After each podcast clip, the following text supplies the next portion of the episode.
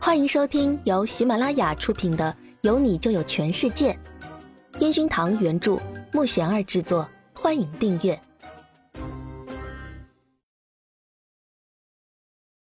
第四十六集。温柔出击，你们真的不觉得他怪怪的吗？张俊光冲身后的其他队员耸耸肩，一副他还装的表情。如果他真的有事，肯定会暴露的。阿全看向苏姿玉的方向，看着宁菲菲依然搂着苏姿玉撒娇的样子，忍不住笑得更欢了。还有几天就要出国了，苏姿玉正在录音室和队友们交流着到时候的乐器管理安排工作。没想到唐昊来到录音室，唐总好，少爷今天没来录音室。苏子玉听到队友的声音，马上抬头。看着文质彬彬站在门口的唐昊，我找苏姿玉。唐昊冲苏姿玉笑了笑，找我。苏姿玉的脚好了没多久，但是依然小心翼翼的走到门口。今天有空吗？唐昊依然温柔的询问着。嗯，有空。唐总有事儿。苏子玉看到如此温柔的唐昊，不明白他有什么事情。一起吃个饭。唐昊非常绅士的冲苏子玉邀请起来。苏子玉看了看队友们，犹豫着要不要答应。没想到队友们马上拿起苏子玉的手机，一脸笑眯眯的递给他，说道：“小玉，快去，反正今天也没什么事情。”苏子玉尴尬的拿着包，跟在唐昊的后面。他们来到一家西餐厅。苏子玉看着唐昊。时刻保持着绅士的礼貌笑容，本来还有点紧张，后来唐昊问了句：“你最近歌词写的怎么样？”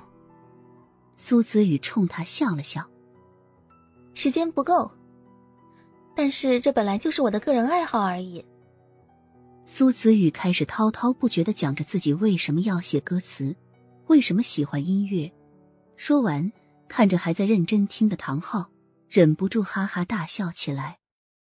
唐总，真不好意思，我怎么跟你说了这么多？苏子宇不好意思的拿着纸巾掩盖着嘴唇，好像在想：我刚刚不会又发疯了吧？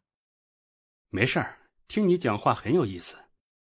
唐昊看着苏子玉的动作，忍不住笑了起来，不再是绅士那样礼貌的笑，而是笑得很开心的那样。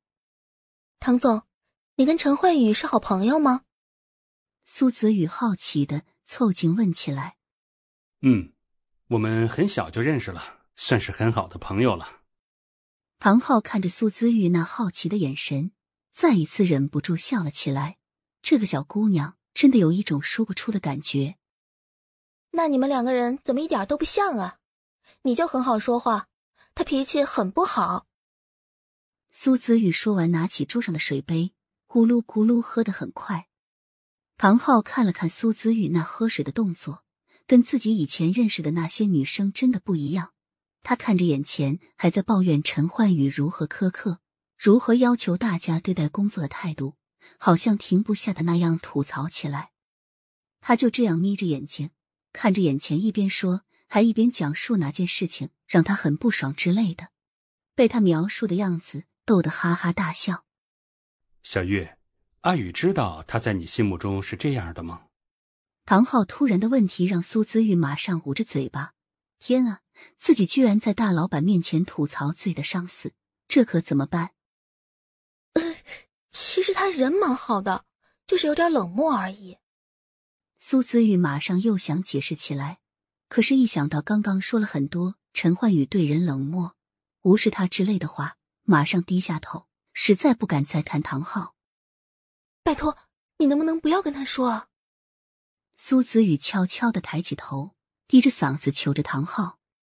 唐昊想起他刚刚还在那说的津津乐道，这下子害怕的样子，再次笑个不停。哈哈哈哈哈！你你真是太逗了，呃，我不会跟阿宇说的，但是你以后啊，不准叫我唐总，直接叫我唐昊就好了。唐昊看着服务员已经上好餐点，马上示意苏子宇可以开吃了。苏子宇正拿着刀叉准备切牛排。没想到手机这时候响了起来，苏子宇放下手里的刀叉，拿出手机一看，讨厌鬼陈焕宇。上次被吻后，苏子玉断定陈焕宇的性格肯定是为了证明他自己喜欢女人才吻的自己，所以直接给他改名叫讨厌鬼。因为无法对他本人生气，只能冲通讯录里的他生气了。可是他这时候干嘛打电话来？而且经过上次牛角事件过后，陈岩峰特意找了苏姿玉，让他注意点，以后跟陈焕宇保持距离。所以苏姿玉除了工作，都不敢看他。难道他找自己有事？苏姿玉接通电话。嗯，老板。苏姿玉接通电话，底气一下子不足起来。你在哪里？电话那头的陈焕宇声音明显带着不愉快的口气。啊，老板，你找我有事儿吗？我在外面跟朋友吃饭呢。苏子玉紧张的捂着电话，小声的说道：“在哪儿吃饭？”陈焕宇冷声的质问道。苏子玉看了看前面的唐昊，再环视了下四周，然后说出了地点。没想到那头没了声音。苏姿玉纳闷的盯着手机，阿宇打来的。唐昊正在认真的切着牛排。是啊，但是没说完就挂了，也不知道有什么事情。苏子玉发了短信给陈焕宇，继续询问是不是公司有急事。收起手机，苏子玉拿起刀叉准备切牛排，却不料唐昊笑眯眯的递过切好的那盘，温柔的说道。我们点的一样的，你先吃我的吧。